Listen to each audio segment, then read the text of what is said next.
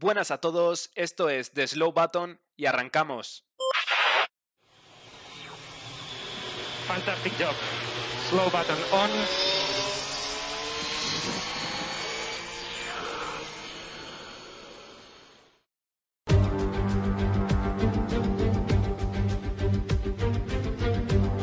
Los horarios de los dos últimos grandes premios no nos han permitido sacar el episodio el domingo, pero aquí estamos hoy, lunes, horas después, pero sin falta. Buenas tardes, como siempre, a mis compañeros. Muy buenas, John. Buenas tardes, Javi. Lo decías tú, eh, horarios raros ayer también los de este Gran Premio de México, pero no faltamos a la cita, aunque sea lunes en vez de domingo. Y muy buenas, David. Muy buenas y nada, aquí estamos a comentar el Gran Premio de México que, bueno, comentamos ayer internamente que no fue una gran cosa, pero, pero bueno, tuvo como siempre sus cositas. Efectivamente, es que fue una carrera un tanto apagada, pero es que quizás estamos mal acostumbrados, ¿no? Bueno, yo creo que estamos muy mal acostumbrados, en realidad. Esta temporada está teniendo mucha emoción de principio a fin. Estamos viviendo un duelo que parece que va a llegar hasta la última carrera por el, por el liderazgo de- del campeonato, que era algo que no veíamos hace años. Y yo creo que eso nos está mal acostumbrando, como tú dices, a que en cuanto hay una carrera que tiene un ápice menos de emoción o que es una carrera un poco más parada, pues ya, ya decimos, vaya carrera más aburrida. no es necesariamente el caso.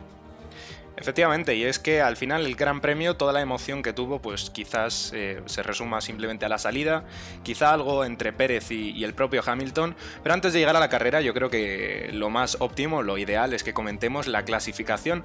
Y es que en clasificación David pasó algo muy curioso porque supuestamente tanto Ferrari como Red Bull tenían un eh, reglaje que ellos consideraban óptimo para clasificación y al final, bueno, yo creo que tú puedes comentarnos qué es lo que pasó.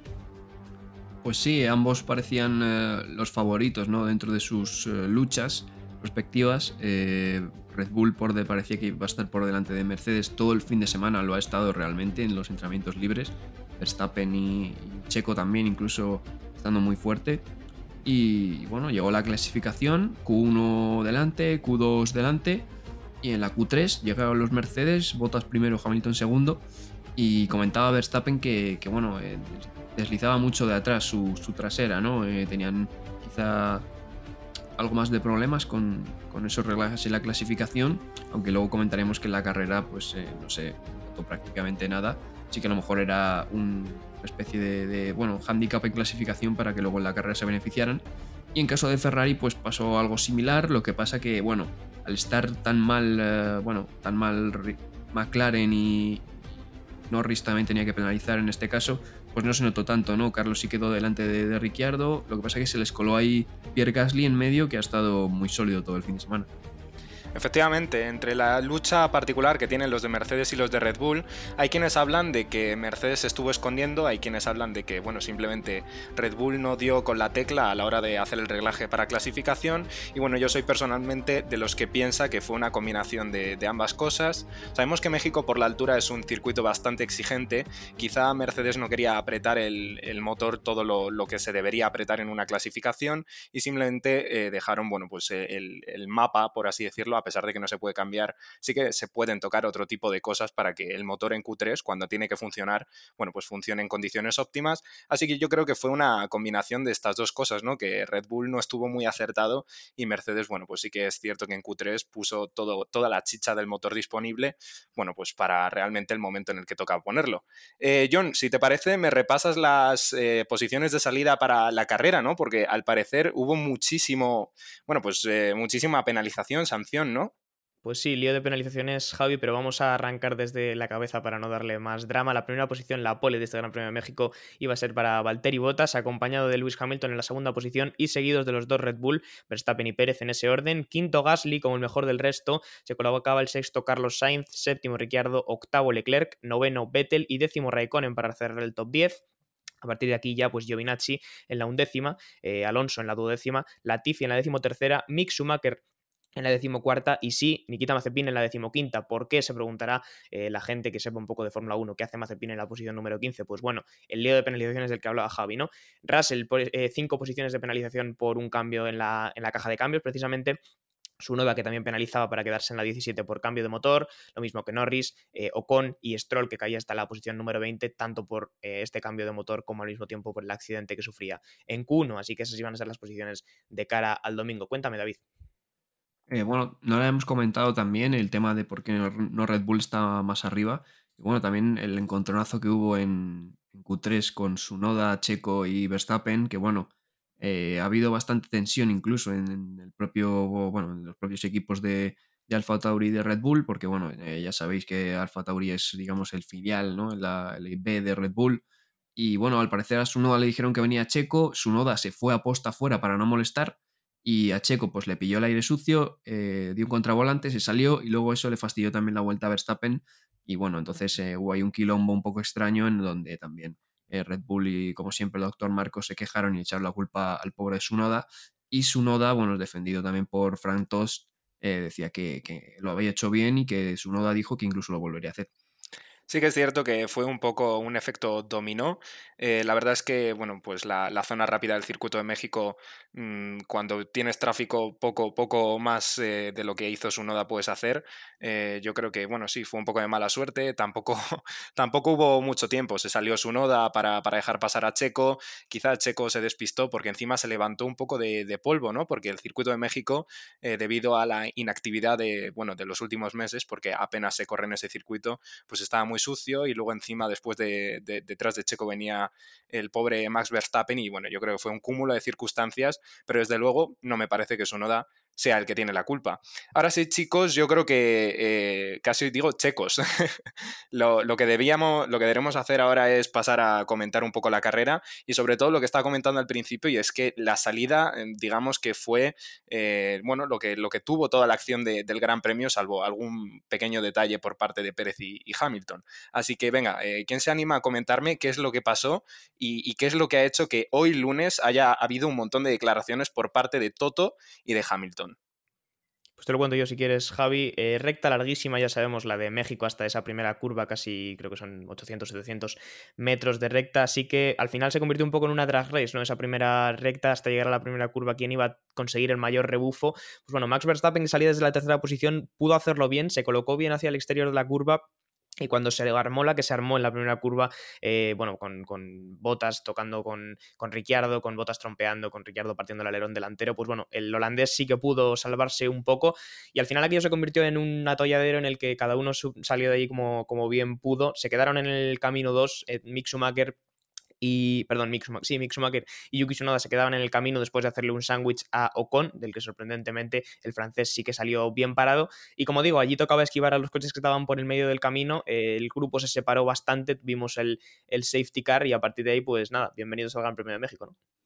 Efectivamente. Eh, David, la verdad es que me interesa mucho tu opinión. Estoy seguro de que estás al tanto de las declaraciones que han salido y me gustaría saber eso. ¿Qué opinas tú? Eh, ¿Crees que eh, podría haber hecho algo Botas para evitar, bueno, pues el, desenlace que tuvo al final el Gran Premio? pues sí, estoy al tanto de las declaraciones y a ver, qué decir, no me gusta cuando se le echa la culpa a un piloto así tan a saco, ¿no? Pero bueno, es que al final botas, eh, estas cosas se entrenan, digamos, ¿no? O sea, no son, son como las jugadas ensayadas del fútbol un poco. Y esto se habla y se entrena y la estrategia es parte de ello. Y, solo hay que ver, por ejemplo, la salida de 2019, donde salían eh, Leclerc, Vettel y después Hamilton en la tercera posición, que bueno, al, ser una recta tan larga, el rebufo, es como Rusia, el que sale tercero, eh, normalmente tiene la ventaja, ¿no? Entonces lo que habría que haber hecho era que Bottas saliera bien, ¿no? Y Hamilton coger el rebufo y así pues parar para que Verstappen no pasara, ¿no? Eh, Bottas no sale bien ya del principio, entonces Hamilton se echa a la derecha, pero claro, está ya en paralelo con Bottas porque no le puede coger el rebufo. Y Bottas, en vez de coger y cerrar a Verstappen y echarle al césped, como hizo Vettel con, con Hamilton en 2019, eh, si queréis, bueno, poneros las salidas eh, para la gente que lo esté escuchando, salida de México 2019 y la salida de, ayer, y así os, veis un poco lo que tenía que haber hecho Botas, que era lo que hizo Vettel, ¿no? Echarle a la hierba eh, a Verstappen. Pues Botas no salió bien y encima, en vez de darle el rebufo a, Hamilton, pues se lo dio a Verstappen, no, no quitándose de ahí. Y, luego encima Verstappen lo sumó todo con su gran talento y una, y una frenada tardísima en la curva 1 que pasó a los dos por fuera. Efectivamente, yo creo que la culpa, pues parte de la culpa la tiene Botas, a pesar de que tampoco estoy muy de acuerdo en que se le eche toda la culpa a un único piloto. Por si a alguien le interesa, eh, John ha subido hoy una publicación a Instagram en la cual, bueno, pues salen las declaraciones. Hamilton simplemente pensaba que Valtteri iba a hacer lo mismo, eh, es decir, cubrir, tal cual estaba haciendo Lewis Hamilton, mientras que, eh, bueno, pues Toto Wolf ha catalogado el Gran Premio como decepcionante como mínimo. Eh, dime, John. Nada, hablaba un poco sobre eso que ha comentado David. Yo creo que el problema de Botas en todo caso es la duda, pero la duda no llega en la primera curva, sino antes, en la salida. No sé si Botas tiene la duda entre colocarse en el interior para darle el rebufo a Lewis Hamilton y colocarse en el exterior para tapar a Max Verstappen. En el caso es que se queda a mitad de camino, no hace ninguna de las dos cosas y al final el resultado es catastrófico, porque ni su salida es lo suficientemente buena como para estar completamente delante de Hamilton y darle rebufo, ni es lo suficientemente mala como para taponar lo suficientemente a Verstappen desde el lado de la pista en el que estaba. Si, como bien ha dicho David, a eso añadimos que Verstappen lo hace muy bien, ve el hueco muy bien y hace una curva por el exterior fantástica, pues ya tienes la catástrofe montada. Eh, hay algo de lo que ha dicho Hamilton que sí que es cierto, probablemente echarle la culpa a Botas no sea lo más correcto, pero hay algo que es verdad y es que él desde el interior tampoco podía hacer gran cosa, porque el que tenía la posición para pelear con Verstappen en esa primera curva en todo caso era Botas. Totalmente de acuerdo. La verdad es que yo creo que lo más inteligente hubiese sido dejar a Verstappen, bueno, pues eh, el espacio entre medias, ¿no? Eh, pues quizá que Bottas se sitúe a la izquierda de la pista, Luis Hamilton a la derecha. En la recta, la recta de México es tan ancha como para que quepan tres coches. Lo único que hay que hacerle a Verstappen, bueno, pues literalmente dejarle eh, el espacio en medio de la pista. Y si realmente tiene tantas agallas o, bueno, tiene tantas ganas de, ganar el título del mundo lo antes posible, bueno, pues que intente adelantar por el medio, que yo personalmente no lo hubiese hecho. En fin, no fue así. Al final, eh, Max Verstappen tomó, bueno, pues una decisión bastante apropiada y además lo hizo de manera rápida. Y, bueno, eso es lo que le hizo llegar eh, a la frenada, chicos, eh, emparejado junto a ellos. Pero la diferencia de todo fue la apurada de frenada, que estaréis de acuerdo, fue espectacular, ¿no? No, la frenada es tremenda, se va por fuera. Yo creo que Hamilton frena para asegurar, porque claro, él no ve a Verstappen, solo lo ve a Botas, entonces Hamilton frena para pasar a Botas, ¿no? Pero entonces viene como un cohete Verstappen por fuera, que es que vamos, ni, ni siquiera bloqueó ni nada, o sea, se fue, vamos, hizo que la curva perfecta, frenando más tarde que nadie y nada, pues eh, lo hizo perfecto. El comentarista Pedro La Rosa ayer dijo algo bastante interesante y es que si ya desde dirección de carrera se avisa que quien tome el atajo, en este caso en México si te sales de la primera curva, bueno, pues puedes tomar el atajo por el césped, bueno, pues el director de carrera avisó de que no se iba a penalizar siempre y cuando, bueno, pues se pasase por el volardo y todo esto. ¿Creéis que esto afectó en la toma de decisiones eh, de Verstappen en el momento en el que dijo, venga, voy a frenar, qué sé yo, 25 metros más tarde? Porque claro, si él sabía que si pasaba por detrás del volardo, por mucho que se hubiese pasado de frenada, no iba a ser penalizado. ¿Influyó o no influyó, John? Hombre, yo creo que algo seguramente tuvo que ver, pero creo que lo que más tiene que ver es que al fin y al cabo estábamos hablando de, de, Max Verstappen. Creo que en esos metros hasta llegar a la primera curva lo vio claro y dijo, si tampoco tengo tanto que perder y veo que estos chicos, y me refiero a los pilotos de Mercedes, no lo están haciendo especialmente bien, pues vamos a por todas. Y nunca se había hecho una apuesta tan arriesgada probablemente, pero al mismo tiempo que, hubiera salido tan bien, ¿no? Y nos ha dejado esa salida espectacular que, como comentamos, eh, no sé yo, se está empezando a hablar en algunos sitios, no me gustaría a mí eh, darle tanto calibre, pero se está empezando a hablar que puede ser una salida clave para el resultado de este Mundial 2021. Efectivamente, eh, Max Verstappen estuvo ayer imperial, pero otro que también estuvo imperial fue su compañero de equipo, que por cierto, desde hace dos carreras aproximadamente eh, en Red Bull han encontrado quizás el reglaje, bueno, pues que es más afín al estilo de pilotaje de Checo, y eso se está notando, ¿verdad? Sí, Checo estuvo muy bien también en su Gran Premio de casa. Lo que pasa que yo creo que ayer el Red Bull eh, en carrera se vio tan superior, ¿no? Que que bueno, fue una carrera como, como la de Azerbaiyán un poco, ¿no? Porque hemos visto toda la tónica del año que ha sido Verstappen y Hamilton eh, delante de todo el mundo, ¿no? Independientemente de que fuera mejor el Mercedes, entonces estaría delante de Hamilton, o que fuera mejor el Red Bull, estaría delante de Verstappen, pero ha sido ellos dos por delante de todo el mundo, ¿no? Sin embargo, había dos carreras, que una por unas circunstancias más extrañas, que fue la de Azerbaiyán, que bueno, pues, Hamilton tenía más ritmo, pero luego entre lo de la pasada de frenada y el Brick Magic y tal, pues se fue al fondo.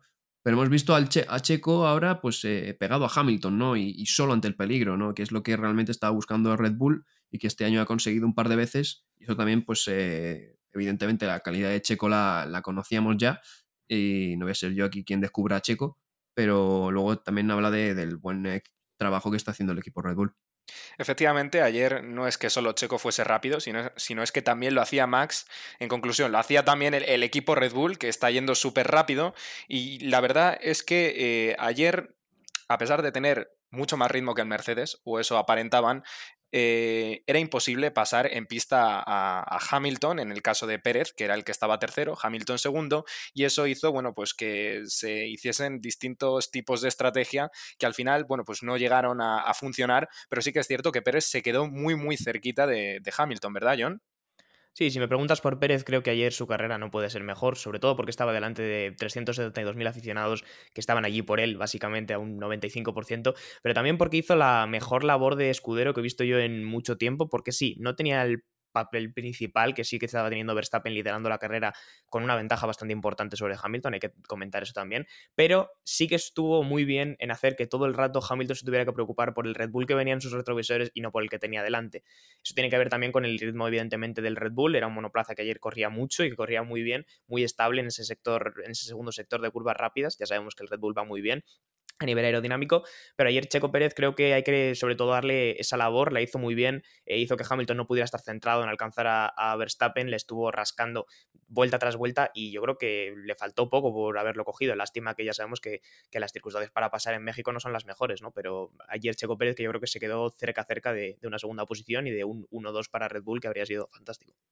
Efectivamente, eh, la estrategia cuando Checo Pérez va rápido es muy importante, pero también hay que hablar de, de que Checo Pérez sabe cómo llevar el Red Bull, no es que solo sepa cómo llevar el Red Bull, sino que sabe pilotar. Sabemos que a una vuelta quizá no es tan rápido como Max Verstappen, pero sabemos que Checo Pérez, si es conocido por algo, es por la forma en la que gestiona sus neumáticos, y si ayer tuvo una mínima oportunidad de adelantar a Hamilton, fue realmente por esa gestión de neumáticos que hizo David. Sí, bueno, Checo, quiero decir, eh, si quiere poner esos medios en Brasil, eh, los tiene, o sea, para ponerlos. Eh, cuida los neumáticos súper bien, pero creo que también aquí Mercedes y, Hamilton estuvieron atentos ¿no? y rápidos porque creo que tanto Mercedes como Hamilton se dieron cuenta de que era imposible ya ganar la carrera, al no ser que hubiera un quilombo monumental, que bueno, en Fórmula 1 no es tan complicado que los haya, pero creo que se dieron muy, muy rápido cuenta de que, que eh, su carrera era contra Checo y no contra, contra Pérez, ¿no? O sea, contra Max era para minimizar daños. Y Hamilton, que normalmente, bueno, ya sus mensajitos de, al principio de, de las ruedas, de que iba muy mal y tal, creo que fue una de las carreras más calmadas y mejores de Hamilton porque creo que él mismo se dio cuenta de que no podía ganar la carrera y tenía que minimizar daños.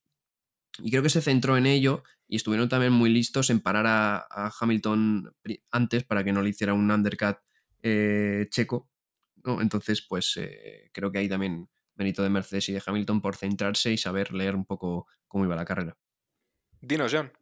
Os quiero preguntar vuestra opinión sobre la actitud de Hamilton. Ya sabemos que Hamilton ha ganado siete títulos mundiales, ya sabemos que evidentemente es un enorme piloto, pero ¿no os molesta, porque lo digo, a mí me pasa a veces, ¿no os molesta cuando Hamilton de repente tiene una actitud más de, rookie o de piloto humilde que de un tío que ha ganado siete mundiales y de repente coge y dice por radio, simplemente son más rápidos que nosotros, como no puedo hacer nada, tío. O sea, igual es cierto, pero ¿no es como una actitud que os parece incluso un poco molesta viniendo de alguien como Hamilton? A mí, sinceramente, me parece, a mí me molesta, son hechos, o sea, son hechos. Pero me parece que ese tipo de actitud es la que de cierta forma le hace ser quien es a Lewis Hamilton hoy por hoy. Y no solo pasa en carreras, sino en, su vida cotidiana y lo que deja mostrar a través de sus redes sociales. Es que es una persona que tiene sus problemas psicológicos, o así por lo menos lo, muestra, ¿no? Es decir, no siempre está contento, eh, es posible que algunos días, bueno, pues el mundo quizá a su parecer se le venga abajo, se le venga encima. Y, sí que es cierto que, bueno, eso le hace ser humano y realmente Lewis Hamilton es el piloto, como quien dice, más influencer de la parrilla, con lo cual eso le hace ser más cercano al público, pero sí que es cierto que cuando estamos en las carreras, las carreras son para luchar. Así que me parece que sí, su personalidad, bueno, es eh, humana, pero no me parece que se tenga que extender tanto al territorio de las carreras, porque realmente ahí lo que tienes que hacer es echarle un par de, huevos, con perdón. Yo, bueno, a ver, Hamilton, quiero decir, a mí lo que me molesta de Hamilton muchas veces es eh, ese, bueno, ese juego sucio en las carreras de decir, bueno, cosas, llorar mucho por la radio, ¿no? Pero fíjate que ayer no me molestó en este eso, porque es que yo creo que realmente la verdad y simplemente creo que estaba avisando al equipo, ¿no? De, porque Hamilton ya sabemos que muchas veces se guarda cosas, ¿no? O tiene, dice que los neumáticos van mal y de repente empieza a sacar vueltas rápidas, ¿no? Creo que es también un poco inseguridad a veces, simplemente, entonces lo muestra así. Pero creo que ayer simplemente fue esa actitud de decirle al equipo, mira, eh, no puedo, o sea, por mucho que yo voy a tope, aprieto y no puedo. Así que vamos a, centrarnos para minimizar daños porque eh, como sigamos así, nos pasa Checo también. Yo creo que fue en ese sentido, ¿no? Entonces, bueno, a veces sí que es verdad que te sacan un poco de quicio los mensajes, ¿no? De decir, joder, estás diciendo que vas mal y de repente te sacas dos vueltas rápidas seguidas. Pero fíjate que ayer yo creo que era verdad, ¿no? Y después de la carrera creo que se le vio muy resignado. O sea, al final de la carrera se le vio eh, con todo ese foro sol gritando el nombre de Checo, con Verstappen y él celebrando y, Hamilton simplemente como una esquina y, apartado, ¿no? Creo que era un poco la, sensación de Hamilton y de Mercedes. De, yo creo que era incluso sensación de se nos puede haber ido el Mundial hoy aquí. Eh, me gustaría decir que en realidad estoy bastante de acuerdo con David. Sí que es cierto que es muy pesado Hamilton en muchas ocasiones, pero para mí ayer no, no, lo fue en exceso o incluso me atrevería a decir que no lo fue. Simplemente el Mercedes daba para lo que daba y quizá el hecho de darse cuenta tan pronto que su carrera no estaba con Verstappen, sino si acaso aguantara a Checo Pérez, es lo que hizo que, bueno, pues fuese una carrera digamos, dentro de lo malo, lo mejor posible, ¿no? Es como lo que ha dicho antes David, fue una carrera para minimizar daños. Em, por ejemplo, la actitud que tuvo post carrera en el anterior Gran Premio en Estados Unidos, sí que es cierto que era un poco como de, uff, se nos puede estar yendo, pero vamos a seguir luchando. Y quizá en México fue un poco como más, eh, esto es lo que tenemos, eh, no puedo hacer más. Eh, también decir que estoy muy de acuerdo con lo que ha dicho David, que, joder, la cara de resignación que tenía Luis Hamilton ayer cuando estaba el padre de Checo Pérez y, y todo el Forosol gritando fue espectacular. Eh, si os parece, chicos, yo creo que deberíamos hablar ahora eh, de alguien que también lo está abordando y lo está abordando en el equipo más pequeñito de Red Bull. Y estoy hablando de nada más y nada menos que Gasly, que con sus actuaciones acaba de empatar al equipo Alpine. Y digo con sus actuaciones porque, bueno, ya sabemos que Yuki Sonoda poco está aportando este año. Eh, tremendo carrerón de, de Gasly, ¿verdad, John? Que pasó incluso desapercibido. No, ayer Gasly a la chita callando, cuarta posición, el mejor del resto por encima de los Ferraris, después de, bueno, salía en una buena quinta posición, pero supo mantenerse, tuvo muy buen ritmo y al final 12 puntos muy importantes para su equipo, como tú dices, ¿no? Ahora mismo Alfa Tauri empatado a 106 puntos con Alpine por esa quinta posición del campeonato de constructores. Y es que Gasly un poco creo que es la tónica general de esta temporada, ¿no? en realidad sin, sin hacer mucho ruido y desde un coche como es el Alfa Tauri, eh, pues ha conseguido muy buenas posiciones, terceros puestos, quintos puestos, sextos puestos, sobre todo con bastante regularidad y con un ritmo que, ya digo, a veces no lo vemos tanto en cámara, pero que, sorprende para un piloto como él. Efectivamente, y es que Gasly quizás se encuentra un poco en terreno de nadie. Eh, los Ferrari ayer quizá demasiado lentos para, para, Gasly y los de delante, pues evidentemente en otro mundo, demasiado rápidos. Y ahora me gustaría pasar a, Ferrari y yo creo que no hay nadie mejor eh, para hacerlo que, lo hable David, y es que no solo David es ferrarista, sino que incluso me puede haber eh, levantado estas porras que hicimos al principio, porque Gasly con esa actuación está empatado al Pine, lo dijo ayer, a poco que haga un punto, pues Gasly, bueno, Alfa Tauri estará quinto en el Mundial de Constructores, y es que Ferrari ayer, con su gran actuación y quizá, bueno, la pésima actuación de McLaren, hizo que Ferrari eh, haya, bueno, pues llegado hasta la tercera posición. David, ¿Qué está pasando? ¿Cómo es posible que lo hayas visto todo también desde el principio? a ver, yo siempre confío en Ferrari, siempre voy a confiar, pese a, lo que llevamos de pasados estos últimos años, bueno, y desde el 2008, pero, pero sí, ayer yo estaba, no había caído, estaba un poco como Hamilton ya, resignado, ¿no? De que Javi había ganado la porra, pasara lo que pasara, porque quedaban muy pocas carreras, y ayer a las 12 y 20 de la noche me di cuenta de que Ferrari se había puesto tercera y Alfa Tauri estaba empatada con Alpine dije, bueno, eh, ahora mismo puede ser. ¿Qué ha pasado? Bueno, eh, Gasly ya lo vemos diciendo, eh, creo que es una de las víctimas de este sistema de Red Bull, que bueno, muchas veces ha dicho el doctor Marco que Gasly ya había pasado su tiempo en Red Bull tal y cual. No lo tengo tan claro, creo que es muy buen piloto que ha madurado y, eso, eso, lo está demostrando porque es que casi todos los puntos son de él, porque el pobre Sunoda pues entre unas cosas y otras no saca rendimiento Y bueno, Ferrari viene desde, desde ese cambio de motor, ¿no? Eh, que parece algo anecdótico. De hecho, ellos dijeron que no era una gran cosa, pero era más como preparación para el año siguiente. Pero ese cambio de motor viene pasando todas las carreras a McLaren.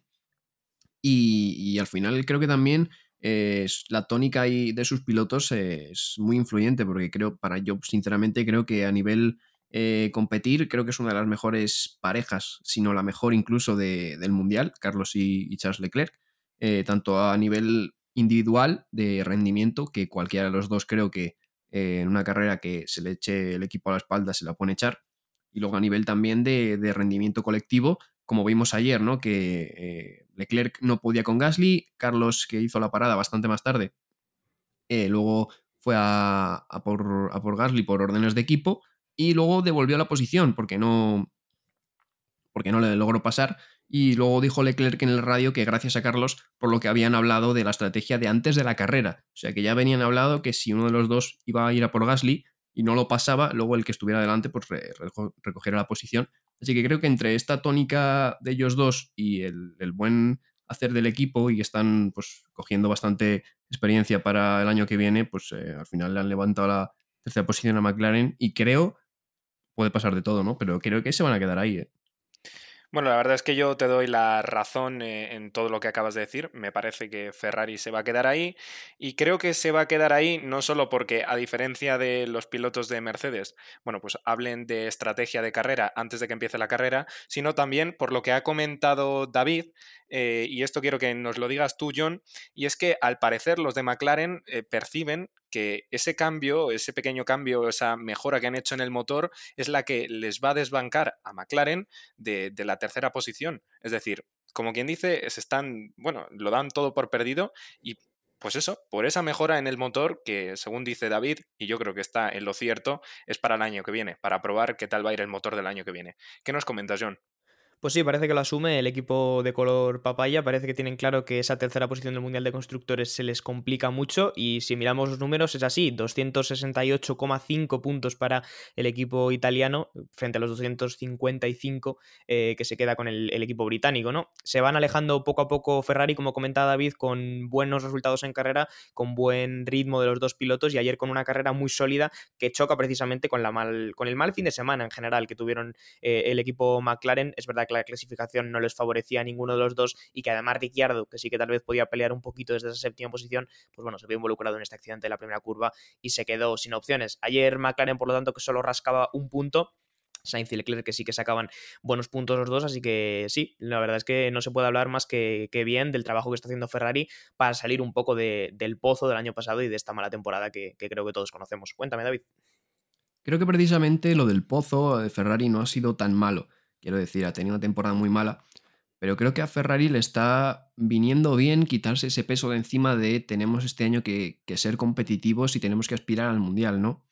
Llevan unos años entre la época de V8 con Red Bull y ahora con la época turbo de, Mercedes, ¿no? Que, se quedan a, poco de, ganar el Mundial y no lo consiguen, ¿no? Y creo que este paso atrás de, vamos, vamos a ver, vamos a recapitular, vamos a calmarnos y vamos a ir poco a poco hasta ese objetivo que tienen ¿no? de, las nuevas de las nuevas regulaciones para conseguir ahora sí un coche competitivo.